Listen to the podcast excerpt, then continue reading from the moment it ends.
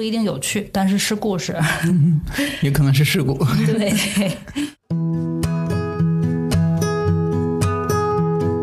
所以我觉得这样的报道，它有一定的误导性。我们的责任。没有开玩笑，你接着说。呃，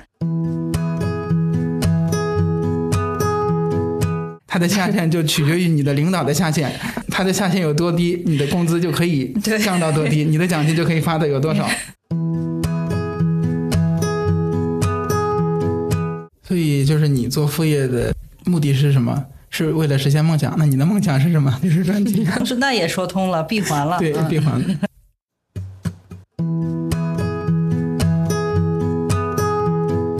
如果不高兴，来听没头脑。大家好，欢迎收听这一期的没头脑。前几天，我作为嘉宾参与了播客《我兵美式》的串台，跟主播新仔、焦岩一起聊了聊主业、副业和创业的那些事儿。新仔在互联网工作了十年。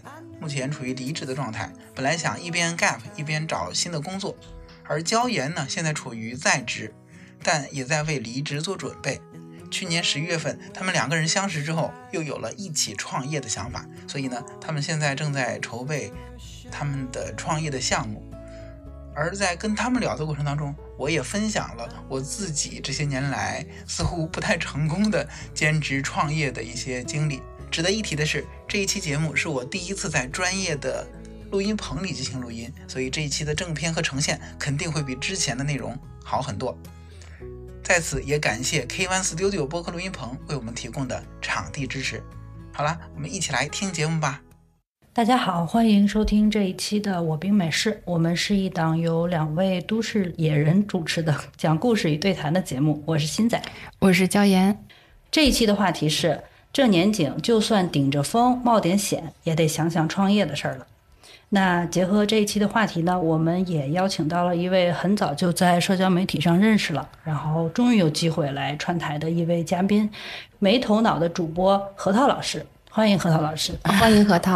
大家好，欢迎收听今天的节目哈，也很荣幸能够参加这次的串台。我是没头脑的主播，一个核桃。称呼核桃就可以了。没头脑是那个媒体的媒，因为我本身是在媒体工作，所以就想用媒体人的视角去观察周围的这些事物啊什么的。呃，我们在之前的前采过程中也了解到，核桃就是在呃创业和打工这两条道路上也都有比较丰富的经验。然后，那今天愿意来节目里面跟我们分享一些他的故事，我们就也非常高兴，然后很感激你。今天来没有没有，还是希望跟大家交流交流，更多的是能够通过跟大家交流来找到自己搞钱的一个渠道。嗯，之所以今天聊这个话题，其实契机还是挺有意思的。一个大方向上面的重要的原因，肯定是因为我跟焦岩现在在筹备呃一些创业的事儿，然后我们想邀请一些有同样经历的朋友一起来聊一聊。然后，但其实有一个更具体的契机，就是因为年前焦岩给我发了一个视频，是那个江多拉，他讲的一个关于赚钱的三个阶段。那焦岩，你作为视频的发现者、宝藏发现者，你 你来，要不要先给我们先简单介绍一下这个视频的观点是啥？好的。江多拉那期的视频吧，就叫如何变富，没人告诉你的金钱真相。就那里面吧，他主要阐述了一个观点，他就是说赚钱呢其实是有段位区分的。他大概给了三个段位。段位一呢，就是说靠出卖时间赚钱，其实也就是我们现在作为打工人在企业里出卖劳动力的这种形式。然后他把企业定义为了是说你的劳动力经纪人，然后他帮你拉活儿，当然他也会抽成很高。所以我们打工人最后分到的呢，就是很有限的这种被别人分配完之后的利益。嗯。其次呢，第二个段位就是说靠服务和产品赚钱，也就是说帮社会解决他人的一个问题吧，并且实现这种规模化，也就是我们和市场直接发生了这个交易。就是在这个段位里呢，有一个观点我觉得很亮眼，他就是说，其实你挣多少钱并不取决于你有多勤奋，而是取决于你服务的人到底有多有钱。也就是你服务的用户越有钱，你能解决的问题越刚需的话，你就能挣到更多的钱。而且他说，基于他之前的一个对于创业者的访谈呢，就发现有这么一个规则。他们那些创业成功的人，就是宁愿赚富人的零花钱，也不赚穷人的生活费，大概是这么一个意思。然后给我其实启发最大的就是说，如果我们的目标人群不是富人，就是普通人的话，也就是靠薄利多销嘛，也就是同时服务更多的人嘛，也就是意味着你要把你的产品啊跟服务啊规模化，这样就需要借助商业杠杆，然后来提升我们的收入天花板。这个时候呢，就进入到了第三个段位，也就是说靠杠杆来赚钱。杠杆的话呢，它也分了三类，一个就是说劳动力杠杆、资本杠杆和复制边界成本为零的产品，也就是我们普通人最触手可及的一种形式吧。第三类的杠杆就是说得益于互联网的发展，然后不需要别人为你打工，也不需要很多的钱的投入。比如说我们录制一个视频或者是音频，然后在我们没有为他服务的同时呢，别人点击的话，其实也会为我们创造收益嘛。其实现在很多人他赚钱或者是他创业的思路就是告诉别人怎么赚钱，但是其实实现起来，我总觉得对我是没有任何帮助的，就是好像说了又好像没说那种感觉。对，所以我当时听完之后还挺有感触的，就结合我现在正在做的一些事情，我觉得嗯，确实是那么回事儿，所以我就分享给了新仔。嗯，对，当时听完之后。也是引发了我们的一些思考吧。那我们先自我定位了一下，看自己在哪阶段，然后觉得可能我们放在播客里去聊呢，它是一个很好的框架。对，嗯，然后可以发散的空间也比较大，所以我们就决定跟咱们的嘉宾一起，就是来聊一聊咱们在不同的创业的阶段曾经发生了哪些哪些，嗯，不一定有趣，但是是故事，也可能是事故。对。那我们要不然就先从当下的状态先引入一下吧。可以。嗯，核桃现在的职业状态是怎样的？我现在是主业是媒体人，就是是在一个国家级的网站做新闻的编辑工作，也是工作了有七年的时间了吧。嗯。但是业余时间，因为我本身学的是传媒类的专业，所以从读完研之后就有一个想法，就是想做跟考研辅导相关的一些。项目，然后后来也是跟自己的同学一拍即合，就开始做相关的项目。后来也注册了自己的公司，但是可能也是没头脑，就是可能商业的头脑这方面可能欠缺一些。因为在工作之后受到一些精力的分配，又舍不得辞掉自己的主业的工作，可能就没有做得特别的好。然后再加上大环境，只要做的不好，就会怪 怪罪于大的环境。对，就是可能。种种吧，就感觉没有做的特别成功，但是现在还是想再找一个出路，大概是这样的一个阶段。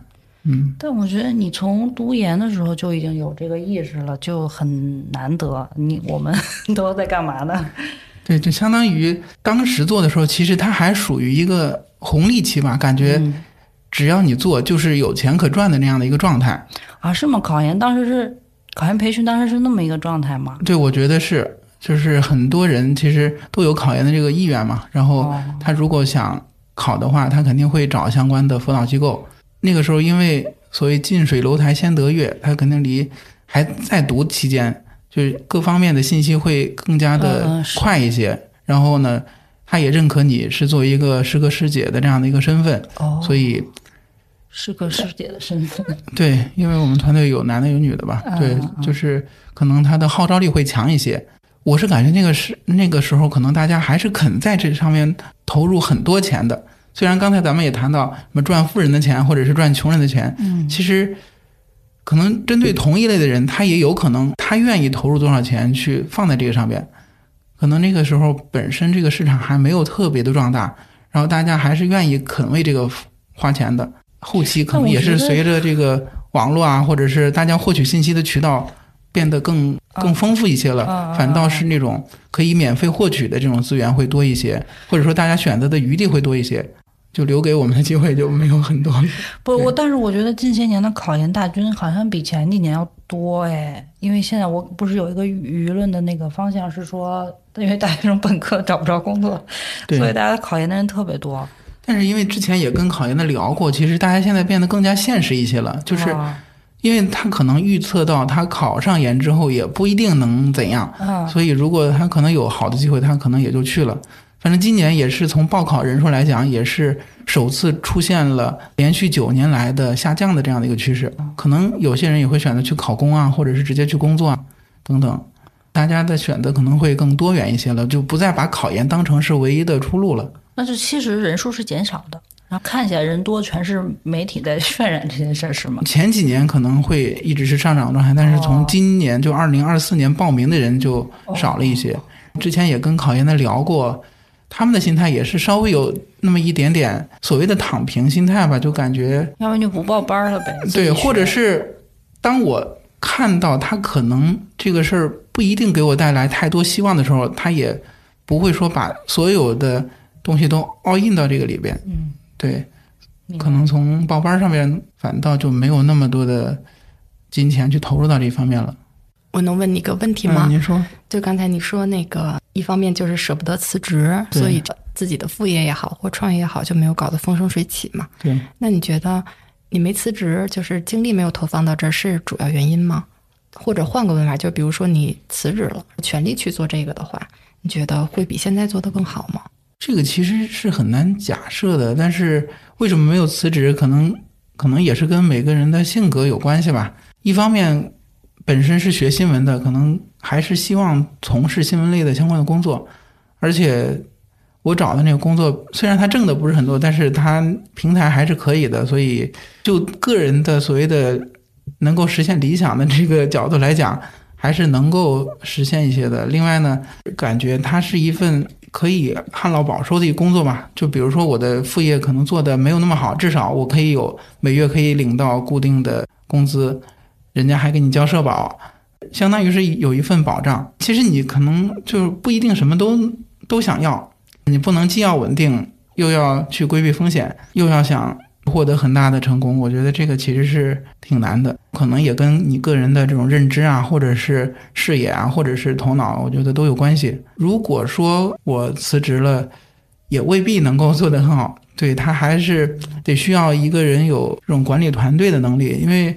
我们说成立公司其实就是想朝着这方面去努力嘛，但是也是因为跟合伙人之间的这种所谓的利益的分配啊，或者工作的分配啊，他还是需要有一个人有主心骨的。你如果是作为一个创业者来创业者来讲的话，他就不能是一个干活人的心态。可能你如果作为一个牵头人，你还要负责怎么去管理好这个团队。我觉得这个比你做好一件事儿可能相对来讲更更难一些，但是也更重要一些。所以可能在这方面没有经验或者是没有天赋吧，所以也没有做得很好。就是主业可能之前一直在做，也没有辞职。副业其实是更多的去想从考研这方面突破，但是觉得现在自己其实工作这么多年，其实离学生已经相对来讲比较远了。他们的需求或者说现在的考研人，他们想获得什么样的服务，其实是很难去感知到了。这个可能也是。做的不好的一个原因吧。现在来讲，我也在寻求更多的可能吧，所以我可能更多的把自己定位为一个所谓的叫什么内容内容创作者。嗯，平时呢也会发一些视频，或者是发一些这种图文，也有自己的自媒体啊等等，也是想多多尝试。包括我做的这个播客，其实也是尝试的一个方面吧。其实说到做播客，我的第一个播客其实也是跟考研相关的，但是因为是没有持续的更，去年年底在想做一个。跟自己的定位更加明确一点的，或者是跟自己现在的身份更加符合一点的，所以就做了这个媒头脑。刚才也说了，媒就是媒体的媒嘛，想通过以一个媒体人的头脑去理解这个世界。可以概括一下，就是主业维持基本生计，副业寻求突破，但是呢，还没有找到一个持续收入这样的一个状态。我觉得这个状态其实挺多人，我们大家都是差不多这这种状态。那焦远你呢？你觉得你的？现在的状态，我现在也是还在职嘛，我也是，但是我其实是在为以后的离职做准备的这样一个阶段，因为我特别，我刚才为什么问核桃那个问题，说舍不舍得辞职，觉得说辞职之后会不会更好？其实这是我自己一直在想的一个问题，一个就是说离职之后很重要或者很现实的一个问题，就是收入它肯定是断了的，家庭呢肯定是有一些必要的支出的，那我怎么来保证？我会计算一个大概的金额，比如说每个月大概我需要刚需的钱是多少，趁在职还有收入的期间，尽量攒出来一定期间内的这个钱。同时呢，我还会去尝试着找一些，比如说离职之后，既不耽误我和新仔这一摊事儿，我又能去赚钱的这种兼职类的工作。其实这样吧，他不会赚到说像和之现在上班这种能相匹配的这个收入啊，但是保证持续收入的这个概念吧，算是根深蒂固。另一方面呢，其实就是心理准备。我其实现在已经陆陆续续在做这种离职后的一个生活演练的这种状态吧。比如说，我这一天的作息肯定就变了。我早上起床呢，也不会再有说很有目的性的去洗漱上班呀。包括说拥挤的地铁，上班人群脸上那种又坚毅又有目的的出发，我也不会再有了。我会觉得说，那我会羡慕吗？会因为和大多数人逆行会觉得失落吗？下班以后和朋友约会小酌，还会觉得那么有滋味吗？就等等等等，就是很多很 detail 的想法吧。其实想清楚这种点点滴滴之后，回到这个刚才就是聊到说职业状态这个这个问题嘛，其实我还是就是义无反顾的打算离职。现在呢？我觉得你的心理心理准备好细腻啊，就像在写散文一样，确实很 detail 哈。我我我我已经离职八个月了，嗯，我工作的状态差不多，其实就是也是会新上班嘛。从一零年毕业到现在，大概也上了十多年的班了，妈呀！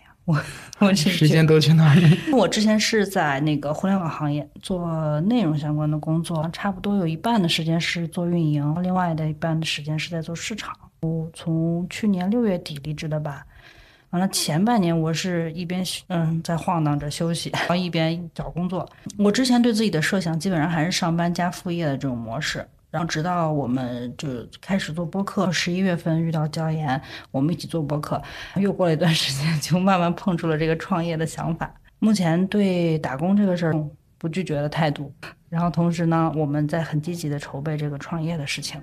其实本质上大家都是斜杠青年。对 对。那对于视频开头我们分享的江多拉的那个视频。里面的一些关于创业的观点，核桃认可吗？或者是有什么看法吗？总体来讲，我觉得还是比较同意他的观点的。他不是就提到了吗？一个是靠时间赚钱，要么就是靠服务和产品赚钱，要么就是靠杠杆赚钱。其实这几个方面，可以说我确实都赚到过钱，当然也不是很多。但是肯定主业就不必多说了嘛。刚才也谈到了，那肯定就是要按时上班，要打卡。那说直白点，其实就是出卖自己的时间和劳动力，为单位打工赚取的。也是基本的收入，虽然不太多，但是它其实基本上能够保证你的基本的生计，而且呢，它相对来讲是比较稳定的。虽然说稳定，但是近期也是有了很大的下降，嗯，可能也是跟大环境有关系。但是它至少是一份可以预期的，也是比较固定的保障。这样呢，你就不用说为下个月的房贷去发愁，至少。相对来讲，它是会，嗯，一个比较稳定的一个收入来源吧。当然，有一个问题就是，它肯定是有上限的，对，因为你的工资本身它就是一个固定的嘛。但是我就比较调侃的说，但是它是没有下限的。我指的这个下限是双关的，是因为它的下限就取决于你的领导的下限，它有多么，它的下限有多低，你的工资就可以降到多低，你的奖金就可以发的有多少。就分配的有多么不均，当然就是这个开玩笑了啊。嗯，只是说社会现象，不代表我所在的单位是这样子啊。啊，你不用讲，这我太 深有体会。就是这样。谈到副业，可能就是谈到它涉及的第二个方面，就是靠出卖服务啊，或者是产品啊去赚钱。之前我们其实也做一些考研的辅导嘛，这个本身就是靠服务去赚钱的。而且呢，我们也会出版一些资料啊什么的。这个其实也属于为他们提供一些服务，嗯，对这方面，在前些年，其实应该整个市场还没有完全饱和的情况之下，还是可以赚到一些钱的。反正在我刚入职，同时在做这个副业的时候，这两部分的钱应该是差不多均等的。可能你副业赚的钱跟你主业赚的钱差不多，虽然都不是很多，但加起来其实还是嗯，对，还是可以的，对。然后谈到第三个方面，其实之前听刘飞的博客，他也大概提到过几次所谓的税后收入。这个税是那个睡觉的税，当你睡了觉之后，还在为你获取，就是还在给给他人创造价值，也给自己带来收入的这一部分更高 level 的这种收入了。啊，这一部分更加的难能可贵一些。从我个人来讲，其实也是比较欠缺的，但是确实相当于是边际成本比较低，而且它是没有上限的，所以。要做的话，可能也是怎么想办法去做这方面，看看有没有收入来源的这个情况。所以总结一下，其实我觉得还真不能光靠出卖自己的时间和这种劳动力赚钱，甚至包括第二个阶段，有时候你如果说去出卖自己的服务，其实本质上也是出卖自己的时间。更高级别的就是你可以去组建团队啊，去让别人给你打工。但是呢，话又说回来，这个其实就又陷入一个循环了，你就成为了你曾经讨厌的那个人。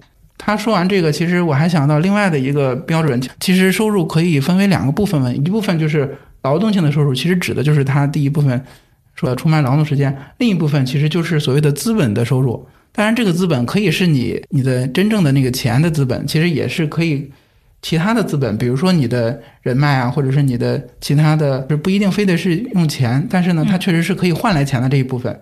我觉得资本性的收入，当然股市除外啊。最近大家也都懂的都懂啊，它其实也是没有上限的。我觉得之前听到的这个复利的这个概念，大家也应该去重视，也要看到这个复利的价值。我说这个话的意思就是，也是呼应我刚才说的那个，就是不要靠光靠这种纯粹的这种劳动性的收入、重复性的收入、没有增长的这种收入，更多的应该是做那些可以给自己带来复利的这样的一个事情。这个复利是不是边际成本比较低的那个？对，可以这样理解吧？明白了。或者是你简单的，你就是储蓄，其实也是有复利的。嗯，只要你是正收益的，都是都是可以的。我我也想说一下，就是我呃整体上也肯定是比较认可这个江多拉的这个视频的。我有一些想法。我觉得靠时间赚钱还有一个很大的问题是，他没有办法平衡收入跟健康之间的这种关系。因为我我之前经常看热搜上面就是说，呃，外卖小哥收入过万嘛，呃，就司机或者是保姆啊、陪诊师啊等等新兴行业收入颇丰。就是我每次看到这样的热搜的时候，我其实都有点生气，因为。因为他们的时薪并不高，因为我们下面也了解了一些。如果想要收入过万的话，那他的工作量是特别大的。所以我觉得这样的报道，它有一定的误导性。我们的责任。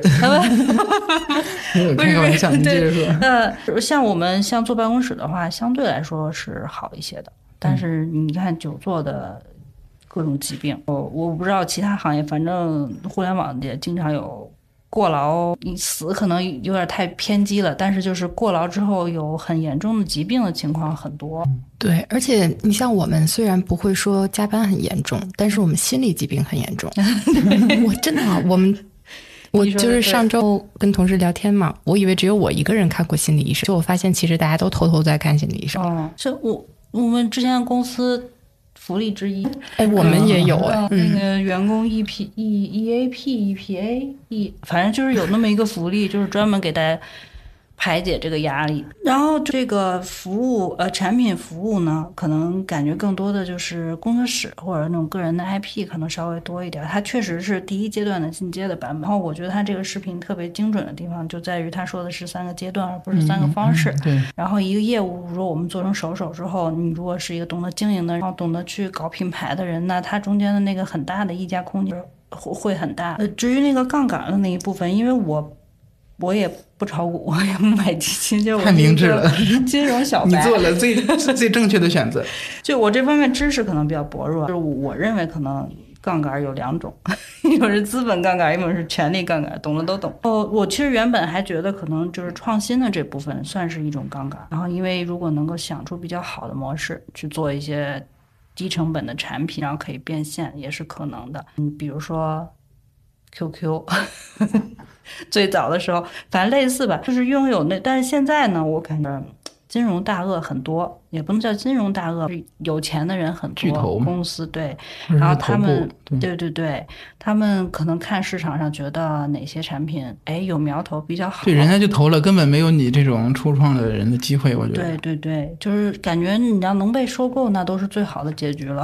对，所以说我现在渐渐渐的也觉得，可能创新力已经成为了一个都市传说吧，可能也也没有这个杠杆了。嗯。我这是我的想法，嗯，就从创业的第一步开始，想问一下大家，你们产生创业或者说是在主业之外的副业的想法的时候，当时最主要的动力是啥呢？我我先说一个简单的观察，也是我的迷思，我不知道是不是除了富二代啊，我们这种普通人 的创业的原动力是是因为打工赚的太少吗？或者说暂暂时找不到工作的无奈之举吗？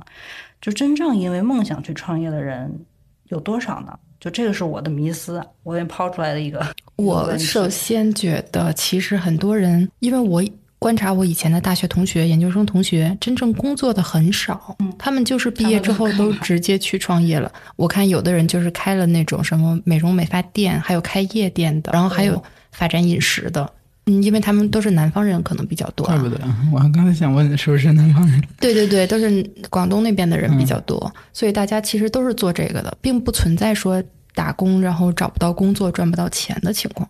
我觉得就是还是思维的这个啊差异，可能是因为那边的人他的对，就是有想法，对，经商的头脑。哦，对他们也不追求什么稳定的工作、稳定的收入、稳定的五险一金。我觉得其实还是有梦想的这个因素在的吧。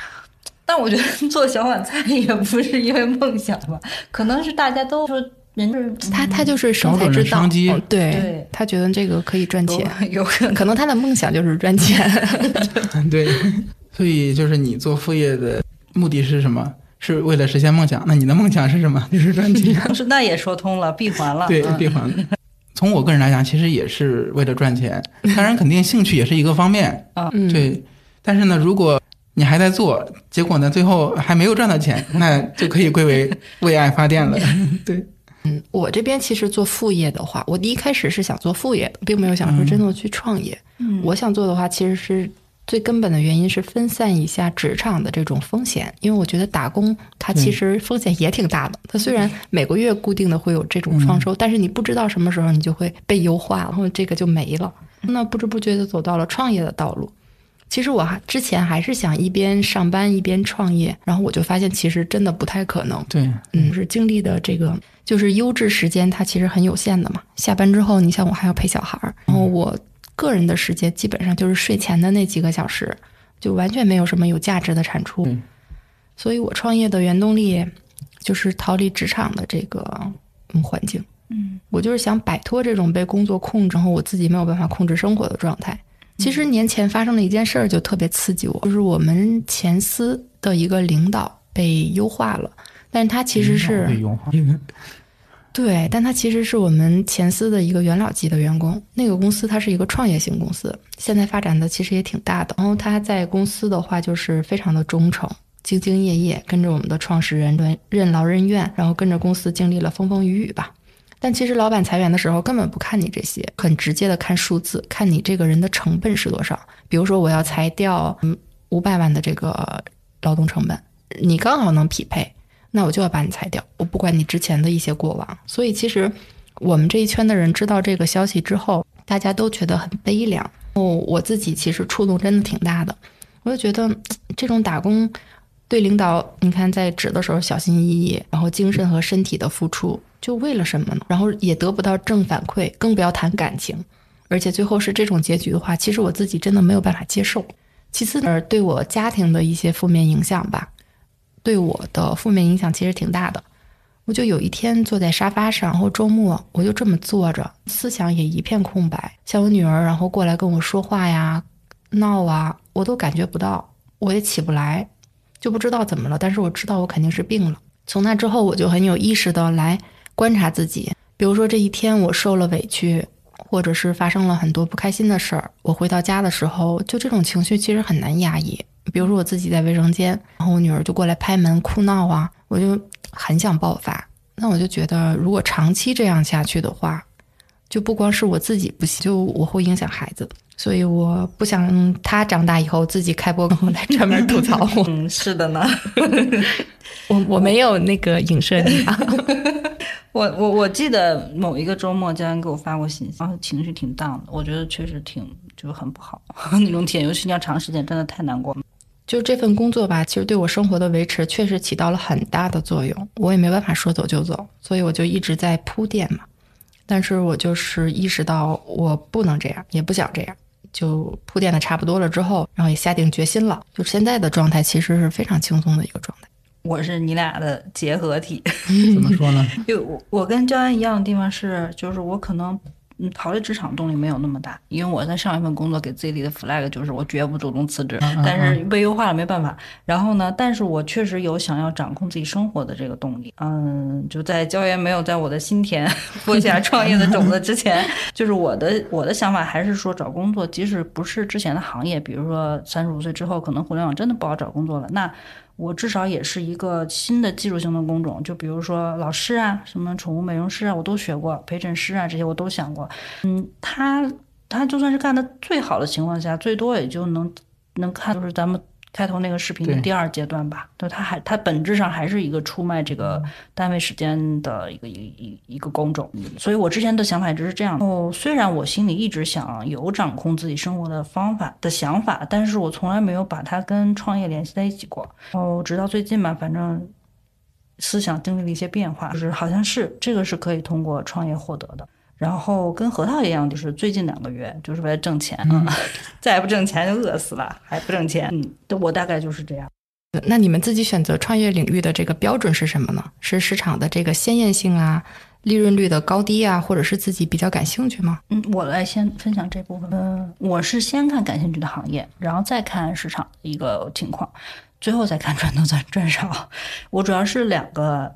可以分享，就是之前我特别感兴趣的那个行业是宠物行业，就不管是实体店还是自媒体，我都调查了好多，后来没做，因为复盘一下当时没有做的原因，我觉得可能是因为呃没有那么强的动力，就觉得做也行，不做也行。所以我觉得可能还有一个很重要的因素，就是需要有一个合适的契机。嗯，这个很关键。对，这个契机它可能有，它可能是嗯，也许是一个店面，店面也许性价比很高，然后或者是一个特别合适的岗位，或者是一个很靠谱的合伙人，或者说能领我进门的一个师傅。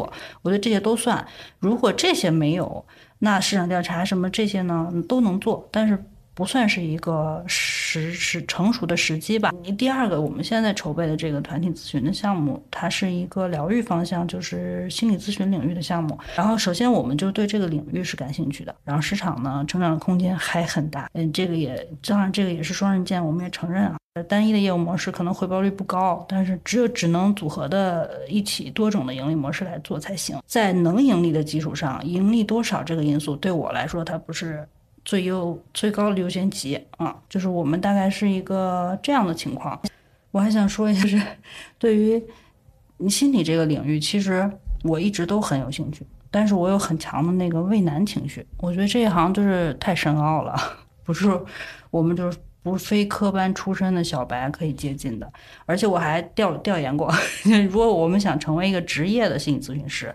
那它的花费的价格很高，它的时间成本很长，然后它需要终身学习。总之，它是个难门槛很高的一个，我我认为啊。所以说，我后我虽然陆陆续续就是我买了好多书啊，听了很多课，但是我始终就是当成这个知识储备的这个想法去做的。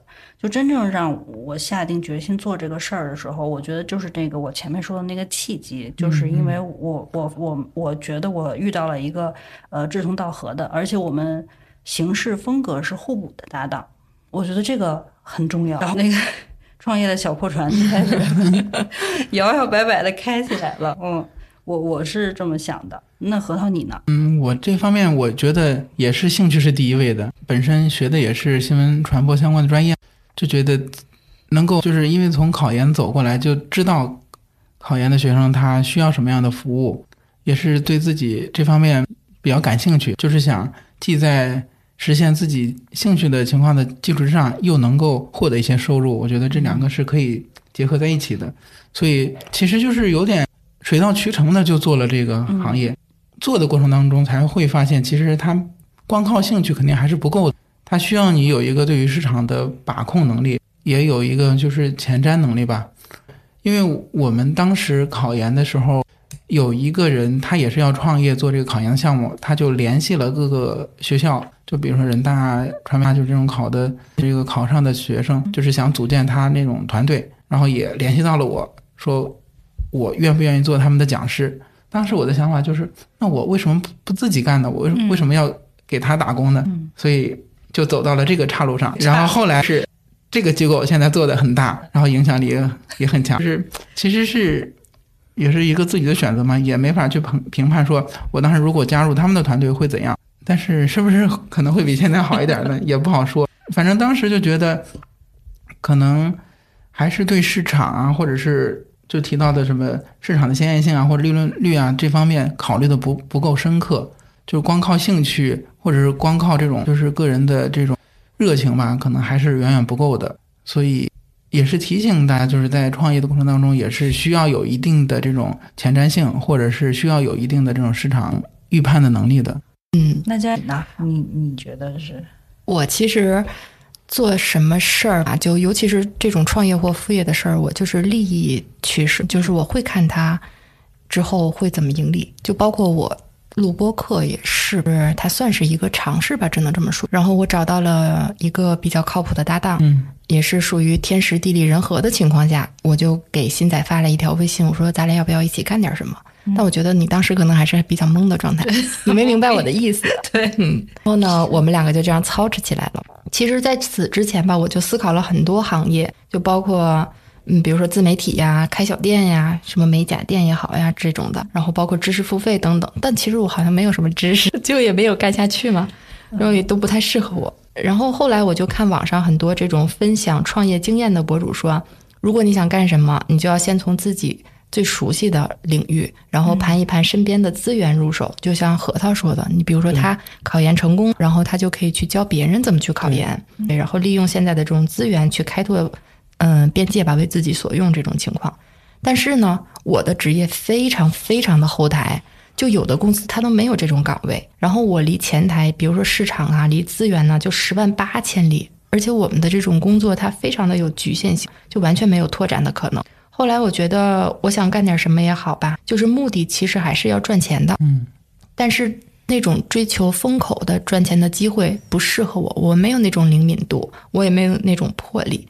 而且像刚才核桃说的，他已经脱离了现代的这种研究生的这个状态，身份环境身对的。他再去辅导的话，其实是有些不适应性了。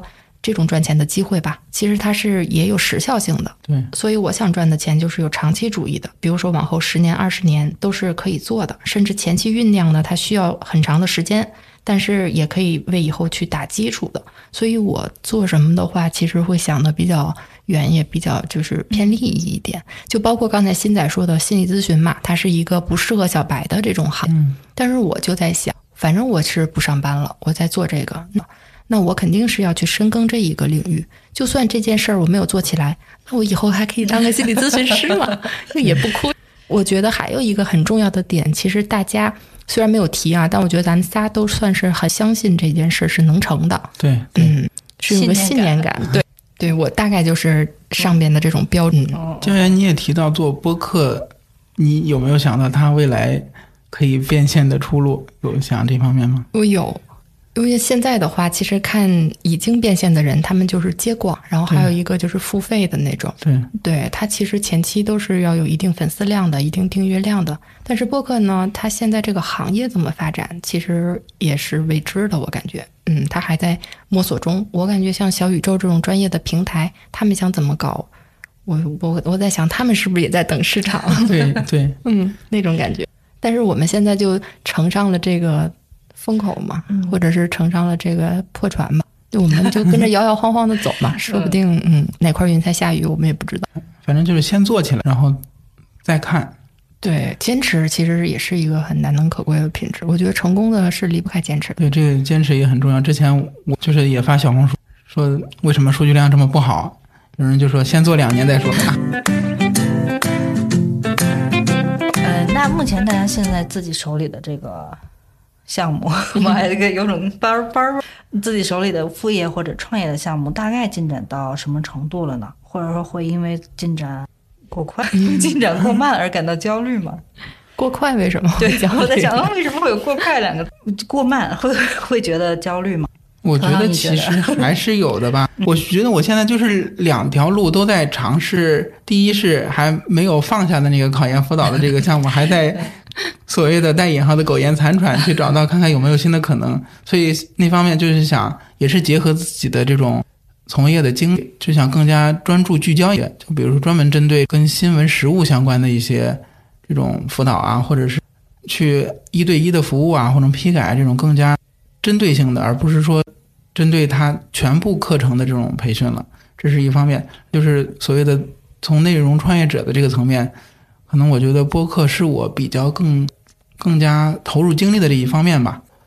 进展肯定没有过快的，就是我反正第一个播客觉得它的数据其实当时可能涨得还挺快的，但是现在我真正打算用心做了，反倒它的数据 却没有那么快。所以如果说焦虑的话，可能一方面就是所谓的持续更新的焦虑，你每周如果都要更新的话，可能就你还得去想选题啊，还得去联系嘉宾啊，这个本身就是有很大的焦虑，就是辛勤工作好几天，最后一看数据。就是这样的一个状态，还有就是可能后续所谓的商业化的焦虑吧。当然，这个谈商业化可能还为时过早。呃，播客平台它自己没有就是找到一个特别好的出路。但是，因为我平时也会听一些课，就是那些头部的这种播客，人家其实是有这种很多的对广告收入了，所以也不排除可能留给我们的可能也有机会。嗯嗯，但是可能还是感觉就这个播客平台。它的接受成本其实是相对来讲会稍微有点高的。虽然我们做这个播客，感觉大家好多人都在做，但是可能从整个社会来讲，大家甚至很多人都不知道什么是播客。嗯，希望会有人来找我们吧。我我觉得核桃的焦虑都是特别正儿八经的焦虑，就是特别职业的焦虑。我觉得我我们也有我们播客，其实选题也有挺困难的时候啊，但是我们解决的方法就是。硬想一个主题，就硬说，搞笑。然后商业化的焦虑其实隐隐也是有一些的，但是呢，这个时候通常就会先安慰自己说：“你好，先好好把内容做好吧。”然后就逃避，是这个想法。对，逃避这个问题，就是总有觉得，总有人会看到，有一天那一天 会来的。对，这种想法。哦，数据焦虑也有，但是我觉得没啥用，就是也还其实跟那个商业化是一样的，就尽量做好手里的事儿，然后就看天。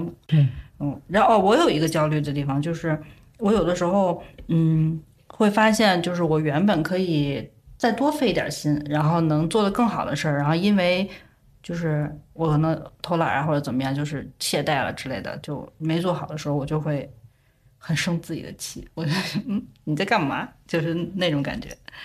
这个是一个我自己的，嗯。就我其实还好，虽然进展我们是缓慢，但我自己其实没有多余的精力去再做其他的事儿了。我和新仔其实进展挺迅猛吧？就我每次和朋友说起这件事儿，他们给我的反应都是：“你俩怎么这么快？”可能上一次问我还是干嘛，然后现在比如说注册公司啦，我们已经开始要那什么了。对我，所以我不焦虑。对，我觉得他创业还行，他就上班焦虑，对，焦虑死了。现在因为自身的这种局限性吧，就平时上班的时候灵光一现的 idea 啊，或者是我有什么想法，我就只能直接微信上告诉他。然后呢，具体实施的人呢，其实是他。嗯，对，对，就比如说现在已经两本书了，对不对？一个是关于播客的，一个是关于团体心理咨询。的。然后就我买了之后，我翻了每页，然后就告诉他，然后他 就去看了。他是从头到尾把书都看来，然后记读书笔记的那个人，包括就是对外的一些事情上的沟通，然后对外的沟通啊，所有的事项的处理啊，都是他一个人，就相当于他一个人在拉我们两个人的这个马车，我顶多就是给他上上油，就这种状态。可以互补一下，我觉得也是很好的组。嗯，他提提着我，对我我是那种战略部署。这个问题可能不是很严肃啊，我我觉得上一个问题咱们也不是很严肃。嗯，在创业期间有发生过什么有趣的事情吗？我们有吗？我我觉得最有趣的就是我们第一次团建哦，我们俩去两个人团建，对我们两个人去团建了。是的，在今今年年前，但是那个晚上就是会印在我脑海里，然后现在就是历久弥新的那种 moment 啊？为为为啥呢？对我们年前嘛约了一顿饭，然后就是让我有一种辞旧迎新的感觉。就是我不知道你们看没看过《老友记》，瑞秋搬出和莫妮卡合租的那个公寓的时候，他说了一句，就是 "It's the end of an era"，让我心里隐隐约约觉得，就是似乎那个是我的新的 era。哦，嗯，就那种感觉，其实我我没有刻意给他赋赋予很多的那个价值啊，但是就是有仪式感的那种感觉。对人，他们就是网上老说人活几个瞬间嘛，我觉得那就是瞬间之一。嗯，我我我觉得我们就是因为核桃自己也注册了公司嘛，就我们现在已经开始胡乱的给公司起名字了，就是想好了吗？关键是我们想了很多，哦，都不通过。不通过是什么意思呢？是就是你重了吗？我们自己都已经把重名那一步排了，然后但是呢，嗯，它是有一个合名的阶段吧，嗯就是嗯他会给一些反馈，但是他并没有说为什么。嗯嗯嗯，然后我们就是在这个阶段就是折戟了，大概有十几个名字，我们想了十几个名字，就越来越离谱，越来越离谱。但现在好像还没通过，说周一的时候，呃、嗯去我们现场再去核一下。而且注册的那个人说，他之前也没有遇到过这种情啊况，可能你们的名字太特别了。我们没有，有的是很离谱。我记得我当时注册的时候就，其实就是取了一个谐音，就考研嘛，就想了一个名字叫考上，就是取了一个考上的但你谐音。们这个名字对也也就是也很符合你这个行业，然后也就是我觉得挺符合的，业务也符合。对，好多人有用那个英文的译音啊那种，再多尝试一下。我其实不太确定播客算不算创业，因为它就是更多的是做内容，呃，商业化很遥远。然后如果如果算的话，我觉得最离谱的就是人情世故的那一期，因为我我们俩现在说的话，可能呃没有办法说的很详细，因为嗯时间也有限。回头 我们在那个 show note 里面可以发一下链接跟提纲，我回头找找有没有那个截图，反正就是就是胡说八道，嗯，就是。嗯哦，而且我发现，就是我们提纲里面，就是核桃在这一方面其实没有写他的想法，但是你是你是没有什么有趣的创业的过程中对你来说有趣的事情，一直没有还是很严想到肃特别有趣的，但是我就反正趁这个机会分享一下，就是我的一个师妹吧，她跟我其实是有类似的经历的，但是我们也是走了两条路。我觉得相对来讲，她的经验对于所谓的副业啊，或者是创业啊，可能会更有启发一些。这一期可以听我们前几期对谈小马的那一期，就是在我的博客《没头脑》里边，就是她是我的下一年考上的师妹，当时她考的时候，就是也是就是经过我的辅导的，对，就是，但是后来他考上之后，他也做了相关的工作。我觉得他给我们的经验就是，他是一直在追求个人的这种成长，就是随着他自己的阶段的变化，然后他做的事儿也跟着他自己所做的那个工作相关联。就是说，他做的副业其实是一直伴随着他他的不同的人生阶段的。比如说他读研的时候，他在做的就是培训、考研这样的事儿，然后等他工作了之后，他就在做咨询相关的。其实跟你们可能想做的有点接近，就是可能做职场的咨询，或者是做未来的这种规划。然后等他到了就是人生的下一个阶段，比如说他可能未来可能想做跟相亲相关的，或者未来可能跟这个那就是生老病死相关的，就所以跨度还挺大呀。对，但是他找到了一个核心的点，就是所谓的陪伴。我觉得他找这个点就挺挺重要的，就是全生命周期的这种陪伴。对，对就是这个他是因为他本身学营销的，所以他可能在呃就是在概念方面对会会更有想法一些。我觉得也是一个可以分享的例子吧。具体的可以听我们那期的节目，但是我觉得听完他的故事，我觉得还是挺有启发的。刚才不也提到了吗？就是当你离开了某一个阶段之后，可能你在做相关事儿的时候，就可能会有一些就是水土不服啊。但是他就是他自己走过的路，他就就帮助别人。目前我觉得相对来讲做的还是比较成功的。所以我其实有个题外话，我感觉选专业或者选职业真的挺重要的，就是你嗯选对了，你就可以去给别人做咨询。但是像我们这种专业或者职业，就是给别人劝退的，我完全没有变现的可能。嗯，好吧，我们言归正传。你应该把这个这条消息留言给张雪峰，你让他通过他的嘴告诉大家。没事儿，张学峰已经替我替我说过了，反 正就是学新闻的，好像似乎未来出路也 也就那么回事儿。对。那你们两位就是在创业的过程中有遇到过什么困难吗？这肯定的，对不对？大家都遇到过困难，那你们就是怎么尝试解决的呢？嗯、我的第一个困难就首先就是心态调整，然后认知上面的更新。因为我我有一个比较深刻的事儿，就是有一回我们写了一个什么样的文本我忘了，但是当时教练跟我说，他说他觉得我写文字对我来说很容易，很容易产出。哦，哦，我记得那个文本是我们的一个商业初步的一个规划书，就是我们两个刚沟通完，啊当时在你家，我记得是周日，啊！当天还是第二天就给我出了一个很规范的嗯那种。我我我觉得可能每个人在创业这件事上都有对自己擅长的事情迷茫的时候吧，也不能不也可能不一定只在创业上面，就写简历的时候 也很迷茫，我到底会啥？之前不是还很流行那个心流的说法嘛，就是说自己做自己擅长的事儿，会进入一种那那个状态。就我每次看到这样的说法的时候，我心里其实都挺焦虑的，尤其是刚刚想要有创业的想法的时候，就我有点懵，就不知道应该怎么办。因为我我自己感觉，我很多年的工作经验下来，我觉得我也没沉淀出什么能写出个一二三四来的。然后创业可能也想不清楚特别做什么，然后人脉。也就那么回事儿吧，能力项也不清楚，反正就是当时确实有点懵逼。然后后来呢，就是教研卡给我那个反馈，我觉得是一个契机，就是我好像是个起点，就是我觉得哎，我好像处理文本的能力还可以。那就它好像是个原点一样，我觉得从这个原点我能发我我自己还能够发展出来其他的一些能力。我觉得这件事儿可能更多的意义上是我在创业开始比较迷茫的那段时间被肯定的一个价值吧。主要还是心态，主要是心态要稳。然后现实层面上面的困难，可能我我自己预预测的就是拓客的困难，因为我们设想了很多方式、很多渠道，但效果是不知道的。而且我们资源很有限嘛，就是必须要压在一个对的渠道上面，就这一点是投放之前谁也没办法预判的。就这个还是有点焦虑的。但是不管怎么样，还是要做最大的努力去准备，然后去果断的尝试。嗯。就是书龄这样都能有个结论了，我觉得啊。然后播客上可能就是我总是觉得从内容到推广啊，就是我总觉得还有优化的空间，但是我又说不上是哪儿。嗯，然后我可能要努力的去想，去去钻钻研的时候呢，其实有一半是因为时间不够。就最近不知道为什么特别忙，不知道在你在忙着看书，你在忙着我不不 可能是忙着完成我布置的作业，对。然后另外一半，其实我心里可能也有一点那种害怕的成分，就是我我可能有点害怕，说自己特别努力的去做了这个事儿，然后结果还不好，然后你会觉得啊，那完了没有借口了，就这种感觉。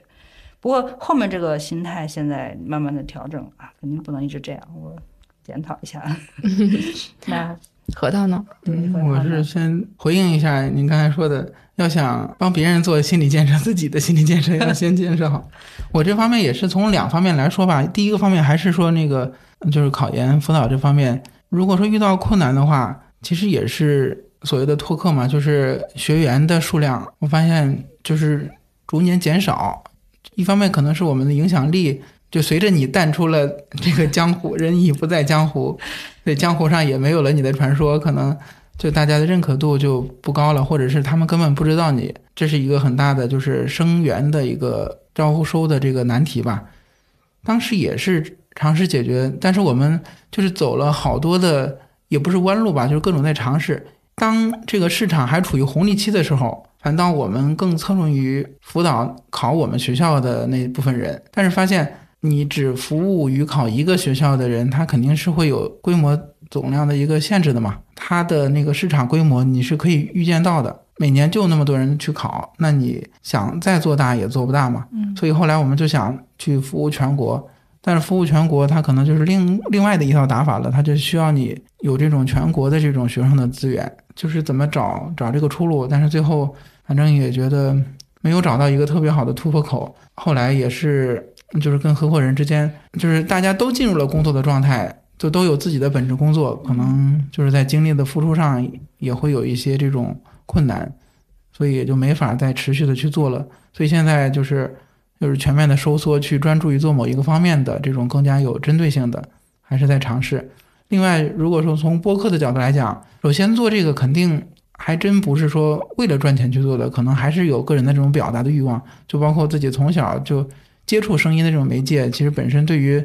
这个媒介本身还是比较有这种亲切感的，另外就是也是有的时候有这种表达的欲望，而且感觉大家就是对于这种所谓的陪伴的这种需求其实还是在的，所以这方面就很天然的就把更多的精力放到了播客这方面。但是你说如果说遇到困难的话，其实刚才也是谈到那些焦虑嘛，我觉得都是有的。那解决的办法就诚如大家今天看到了，那就是。加群，然后抱团取暖，所以就有了我们今天大家互相认识，有了今天的这个串台。我觉得是一个很好的一个方式吧。至少大家能够就是在社群里边找到一定的归属感，大家互相的去鼓励和支持，这是第一步。嗯，可能后续也可能会碰撞出一些很好的这种机会。哎，你那个定位，你为啥觉得这个定位是你合适你的呢？我记得是一个陪伴的个人成长的。对，其实也是参考了别人的，就是那种描述的写法，就是就是想找到一个点。但是这个更多的可能就偏向观点输出了，可能有的时候大家对于观点的接受，就是为什么要听你的，对吧？可能更多的还是想听故事，所以呢，就把它定位为一个跟个人成长相关的这种陪伴式的这种这种故事类的这种播客，就大概这样的一个定位。一个契机点也是因为，就是有我去年也是到了自己的所谓的三十五岁的这个门槛儿。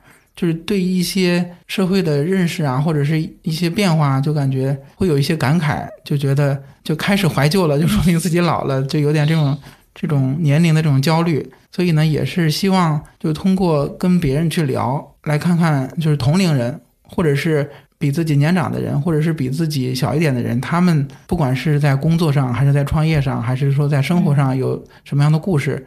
去多跟别人去聊一聊，一方面是给自己带来启发。如果就是我们聊的观点能够启发到更多的人，我觉得这也是一个一个好事儿吧。还是我刚才提到那句话嘛，就是所谓的复利的概念。然后我就给他引申出来一句话，就是所谓的成长就是一个人的这种复利。所以我觉得我们每个人都应该去去成长，而不要停滞不前。只要你今天比昨天有进步。你就是有成长的，而不是说原地踏步，或者是每天去重复自己那个复制粘贴的那种工作，这本身其实是没有意义的。其实更多的还是从个人本身在这个年龄阶段的个人的诉求出发，来推演到可能其他其他人或者是同龄人可能也会有相同的这种困境和焦虑吧。就是想通过做播客，第一是建立更多人的连接，第二。那就是所谓的输出一些自己的观点。第三就是能够去把自己的这种观点去传播给更多的人，大概就是这样的一个想法。那那那教员有啥我困难？困难肯定有啊。嗯，我为什么说咱俩互补？我感觉我走到现在吧，很多这种想法其实都是你带我一步一步走到那儿的，我才知道哦，原来其实跟我以前学过的知识就是匹配上了，原来是这么回事儿。嗯。然后呢，我自己解决的方法就是，肯定做很多很多 research。就是我平时其实问卷，呃，对，调查问卷，呃，那不是那个 research，就是知识方面的，就是我会学习很多，然后就使劲学习，然后再去找新的解决，就是这样。咱们前面说了好多困难，就是有没有遇到过什么让自己信心大增，或者说业务有突破的关键节点？就哪怕是只是对自己有微小意义的瞬间也算。那我对我先分享，其实还是做播客方面吧。刚才其实也是分享过了，那我就再再说说自己做播客这方面的所谓的闪光的时刻吧。其实还是，其实刚才也提到了，就是通过加群认识了更多的人。所以在年前，我们也是跟另外的一个播客平台做了一次对谈，做了一次那个串台。我觉得这些。其实就是能够给自己带来信心的一些方式，至少就是满足了这种嘉宾的这种约请的需求。另外呢，大家都是因为有共同的目标，所以其实从搭上线儿到录出来，其实周期很短，所以效率很高。这个我觉得对于自己来讲，嗯，是一个很开心的事儿。就是一个作品的完成，从开始到结束。就是你有一个想法，你在群里一发，然后大家就是有回应的，然后。凑齐了时间，就是大家就可以去做这个事儿。就是后期如果遇到类似的选题啊，还可以再聊。就比如说我上次串台的那个主播，其中有一个主播是关注玄学的，然后接下来我可能会约他做一期跟玄学相关的一个，这样选题不就有了吗？然后顺利完成它的过程其实是挺爽、挺爽的。对，就像刚才提到的，找到志同道合的人，这个非常的关键。我我的也是很想的。嗯，就是很小很小，就是嗯，比如说我们群里面有个主播，有一次就说我们频道选题一直挺不错的，然后我就那么简简单单的一句话，我就觉得挺开心的。然后包括上一期我们不是讲那个聊原生家庭嘛，有一个嗯艾克处理的真正的陌生的留言，这个这个解释好像有点多余，就是。嗯，他是有感同身受到我们当时节目里面聊的内容，然后有一条不是很长，但稍微长一点的留言，我觉得就是也很开心。就是被别人听到了，然后大家也很信任你，就当做了自己抒发自己的一个平台，对吧？嗯。然后我们那个团体咨询那个项目，就是前两天不是一直在看书嘛，然后就就是被老师 被老师表扬了。天呐，这个这个真的，以及就是每次我们收到一些反馈，就周周边的人可能他们对于疗愈这件事情是有需求的，我们就嗯，好像是不是还蛮有市场。对，反正一切其实都处于前期的阶段。然后让我自己来说有什么突破或什么的话，其实我说不出来。我感觉没有你那么细腻。那就是赚到第一个小目标，对你。其实对我来说，真正第一个有节点性的这种时刻的话，其实是我们的团体咨询。我们不是特定了几个主题嘛？真的有一个主题能完完全全满一个班的时候，对我来说，它是一个重要的节点。嗯嗯，我能 get 到。是不是太功利了一点？不不不，我需要你这种 功利的想法。谢谢你啊。那既然说到我们这个创业的节点或者什么的了，那你们自己预期的这种成功，也就是对成功的定义是怎样的呢？就是随着做创业呀，或者是副业的发展，你们人生的这种心态或者生活的这种状态有没有什么变化呢？嗯，我说吧，就是还是两个方面。第一个方面还是从考研辅导这方面。所谓的成功，就是当你辅导的学生成功的拿到录取通知书的时候，这个时候他本人是很高兴的。你作为一个就帮助他实现这个梦想的人，当然也不一定你自己多少的功劳在这个上面哈，但是确实还是挺开心的吧。所以我觉得这一刻其实感觉还是挺值得的，因为所谓的升学其实对一个人的人生它的意义也是挺重大的，而在这个过程当中，你对他。可能起到了一定的帮助，或者说他可能因为这一个求学的经历，给他自己未来的人生带来一些影响和变化的话，这个我觉得还是挺有价值的事儿。所以在这一方面，就是先不说金钱方面，至少在成就感上肯定是有的。从个人的所谓的内容创作者的角度来讲，当然第一层的成功，那肯定就是阅读数量的提升，以及就是大家的留言的回复。那再进一步的，可能预期的成功就是。会有商家来找你，对，因为我自己也有就是在小红书上发一些跟科技自媒体相关的一些内容，对，因为我的梦想是成为中文泽嘛，当然肯定做不了人家那么成功了，但是也会有人，就是他是在科技测评领域比较头部的，对，哦哦，对，就是我也会发一些相关的内容，然后有人也会说留言，说他在研发一个新的产品，可能研发之后。会寄来寄给我来试用一下，啊，那挺好的呀。对，就相当于感觉已经亏到了一点点，就是自己希望达到的结果的这种比较靠前的这样的一点信号吧。觉得还是挺满足的。然后其他的可能在播客方面，如果哪天有广告主或者是甲方爸爸来 联系了，可能也算是自己的一个阶段性的一个成就吧。加油呢！我的成功就比较具体。嗯，就是我之前也规划过嘛，然后我们这摊事儿其实就是设立了不同的阶段，我不知道你有没有听啊，就是 stage one 什么什么的，又给你布置作业了，听着呢，听着呢。然后每一个阶段呢，其实我后来又后续的设置了一些衡量的指标。就第一阶段的话，比如啊，就我会通过说，比如出席率啊、完成率啊、营业额呀等等，然后去评估这个阶段的成果，然后呢，顺便评估说我们是不是可以顺利进行到下一个阶段，然后来预判一下接下来的这种走向。比如说是地域性质的扩展呀，还是说形式的这种扩展呀，等等等等吧。嗯，好的，对这种好的好的指标的达成，对我来说是成功。对不起，班味儿太重了。get 了，谢谢你，客观的人。那那可能我们俩真的是互补的，因为在团体咨询这个项目上面，其实我是更注重，比如说我们服务的客户或者是合作老师的评价啊。就是或者说他们继续合作的意愿呐，包括市场对我们有哪些反馈啊？就是我可能对这个东西比较敏感，可能我也是做市场的原因。然后也许有点中二，但就是跟其实跟何老前面说的也是一样的，就是会有一些个人的这种成就感、价值感这个部分的需求啊。收益上我要求不高，就是收益上就这个事儿就就就听取教研的建议吧，我觉得。然后整个从就是。创业这件事情，整个的层面上，我觉得可能四个字就是安身立命。嗯，我觉得是，呃，做一摊就像教练说长期主义的事儿，然后这个事儿是能养活自己的事儿。他健康跟工作能平衡。我们的目标是为祖国健康工作五十年，就是一直有活儿干，一直钱够使，就很朴素的一个挺好观念。对，嗯文科是不容易赚钱。所以张雪峰老师承不起我，我觉得这个非常的有符合我们今天的主题，就是顶峰冒险也要想创业的事儿。对对对，今天我们跟核桃坐在一起聊这个话题啊，就是我我其实大家看听到这儿也听出来，我们没有什么 所谓的干货，就是有因为其实我觉得每个人的他的性格呀、能力啊，包括自身的资源，其实都不一样嘛。就我们我们三个人，我觉得嗯说不清楚这个话题，而且我们也不能为我们给出的建议负责。其实说白了啊。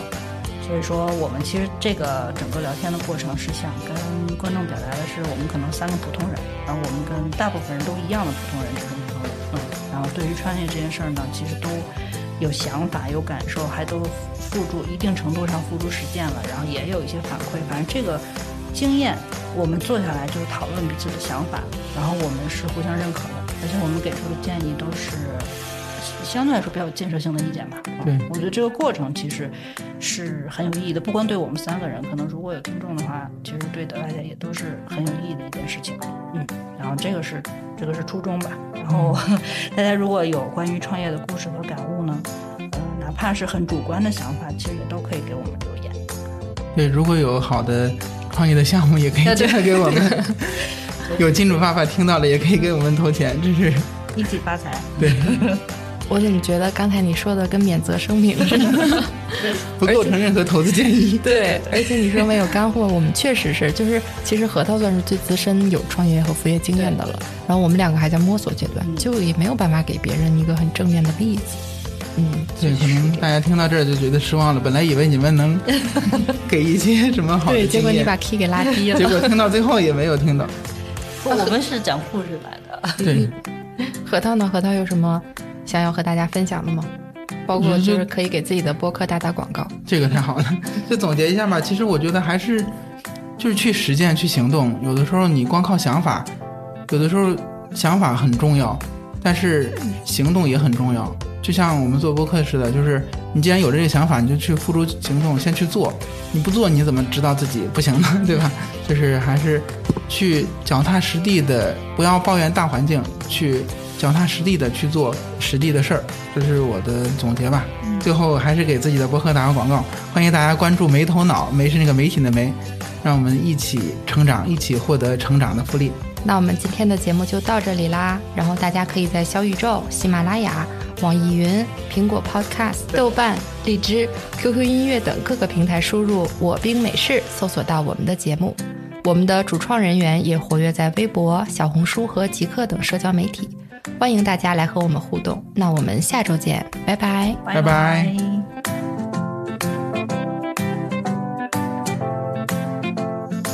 好的，以上就是本期节目的全部内容，感谢大家收听。这一期节目你也可以在播客“我兵美事”里听到。再次感谢两位主播的邀请，也欢迎大家订阅播客“我兵美事”。据我了解，他们正在做关于团体心理咨询的创业项目，如果大家有需要的话，也可以联系到他们。关于副业和创业，大家有哪些故事，也欢迎大家分享。如果你有哪些创业的好的点子，也叫上我们一起哦。欢迎你在小宇宙、苹果 Podcast、网易云音乐、QQ 音乐、喜马拉雅等音频平台订阅我们的节目，订阅没头脑，订阅我兵美事。当然啦，我们的播客也被豆瓣收录了，也可以在豆瓣里搜索“没头脑”进行收听和点评，记得给我们一个好评哦。好了，本期节目就这样了，感谢大家收听，我们下一期节目再见，拜拜。